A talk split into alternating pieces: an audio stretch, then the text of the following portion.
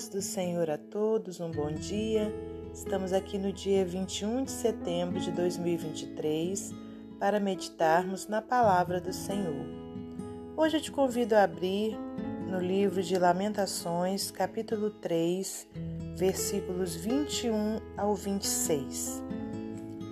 Disso me recordarei no meu coração, por isso tenho esperança.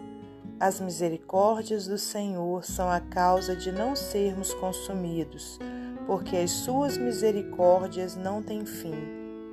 Novas são cada manhã, grande é a tua fidelidade.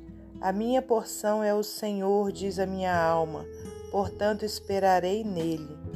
Bom é o Senhor para os que se atêm a ele, para a alma que o busca. Bom é ter esperança e aguardar em silêncio a salvação do Senhor. Senhor nosso Deus e nosso Pai, te agradecemos por mais essa oportunidade de estarmos aqui meditando na palavra do Senhor. Obrigada pelo fôlego de vida, obrigada, Senhor, pelo pão de cada dia, por tudo que o Senhor tem feito por nós e por tudo que o Senhor ainda irá fazer. Entregamos em tuas mãos esse dia, pedindo a sua proteção, os seus livramentos sobre nós, sobre a nossa família. Pai, muito obrigada por tudo. Glórias a Deus Pai, a Deus Filho e a Deus Espírito Santo, e que nessa hora o Senhor possa me usar como instrumento seu para transmitir a sua palavra em nome de Jesus. Amém. Meus amados irmãos, minhas amadas irmãs, é com muita alegria que estamos aqui para mais um dia de meditação na palavra do Senhor. Hoje, então, nós temos essa passagem aqui no livro de Lamentações. Para quem não sabe, esse livro são é, o desabafo né, de, do profeta Jeremias mediante a situação que o seu povo vivia.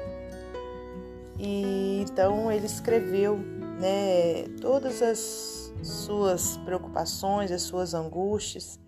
E chegando aqui nessa parte, o profeta fala né, que ele se recordaria, procuraria, né, eu creio, se recordar é, de tudo aquilo que poderia lhe trazer esperança. E aí ele fala sobre as misericórdias. Quando ele diz aqui no versículo 21, Disso me recordarei no meu coração, por isso tenho esperança. As misericórdias do Senhor são a causa de não sermos consumidos, porque as suas misericórdias não têm fim. Né? Então, mediante a situação que ele vivia, a situação que o seu povo vivia, a humilhação né, de, de Jerusalém, então era algo tão triste, era algo tão difícil para eles né, principalmente para ele, porque ele sabia que tudo aquilo que eles estavam passando foi por causa da desobediência do povo. Né? Então, se você quiser né, voltar lá no, no capítulo 1, você vai lendo que você vai entender de uma forma melhor.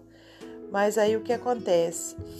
Chegou num dado momento que ele, eu creio, que ele olhou aquilo tudo, aquela situação difícil toda, mas ele se recordou, aleluias, né, das misericórdias do Senhor. E aí ele disse que por isso ele tinha esperança. Ele tinha esperança de que aquela tristeza toda iria passar, de que eles iriam sair ali daquela escravidão. Por quê? Porque ele sabia que o Deus que ele servia é o Deus da misericórdia. Então, irmãos, da mesma coisa somos nós. Eu não sei qual é o seu problema nesse dia, eu não sei o que, que você está atravessando, mas que você é, creia que você também tenha a sua esperança renovada nessa manhã, sabendo que as misericórdias do Senhor, né, elas são, elas não têm fim, né, e que novas são cada manhã. Grande é a tua fidelidade. Aí o profeta diz: A minha porção é o Senhor, diz a minha alma, portanto esperarei nele. Então, irmãos, nós devemos o que? Esperar em Deus, seja qual for a dificuldade que a gente esteja atravessando. Vamos confiar, né, que o Senhor é o Deus da misericórdia, é o Deus maravilhoso que nos ama, né, que as suas misericórdias não têm fim, elas são a causa de nós não sermos consumidos, irmãos. É justamente por causa da misericórdia do Senhor. Né?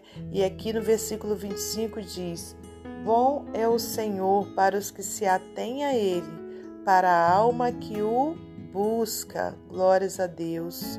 Bom é ter esperança e aguardar em silêncio a salvação do Senhor, né? Ao invés de ficarmos reclamando, murmurando, né?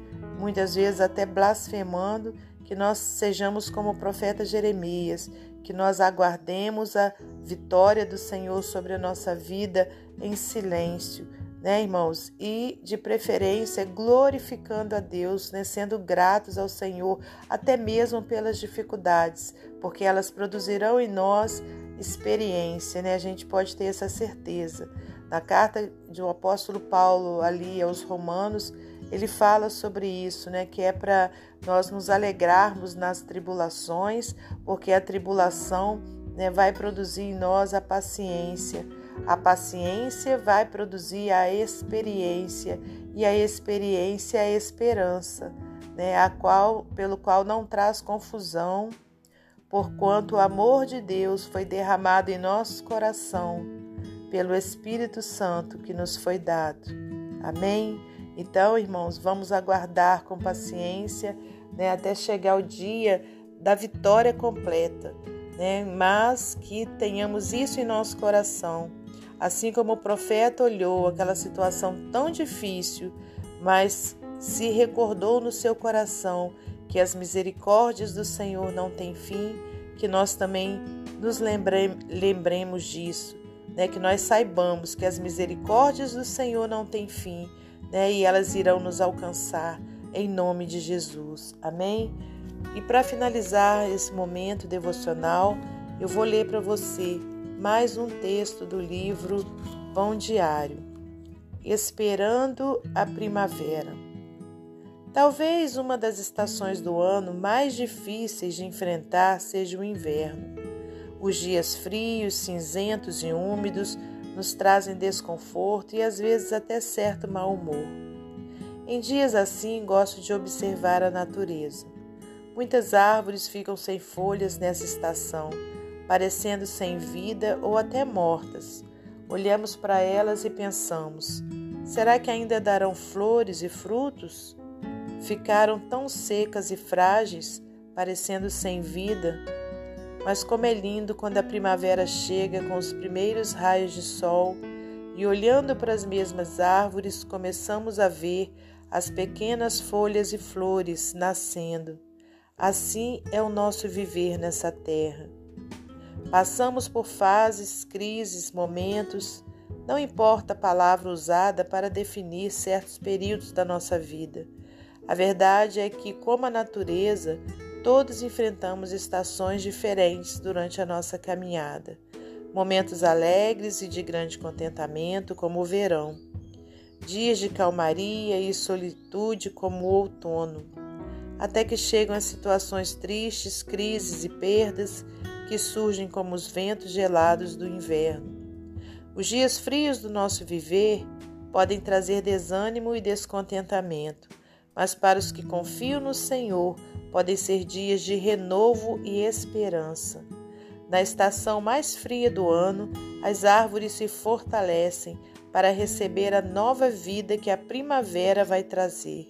Elas não estão mortas, pois a vida está em seu interior. Por mais que o exterior esteja sem beleza ou alegria, elas simplesmente esperam a chegada da próxima estação. Talvez você esteja passando por um inverno rigoroso na sua casa, no seu trabalho, na sua vida, mas lembre-se: a primavera vai chegar. O Senhor é bom e os que esperam nele jamais serão esquecidos.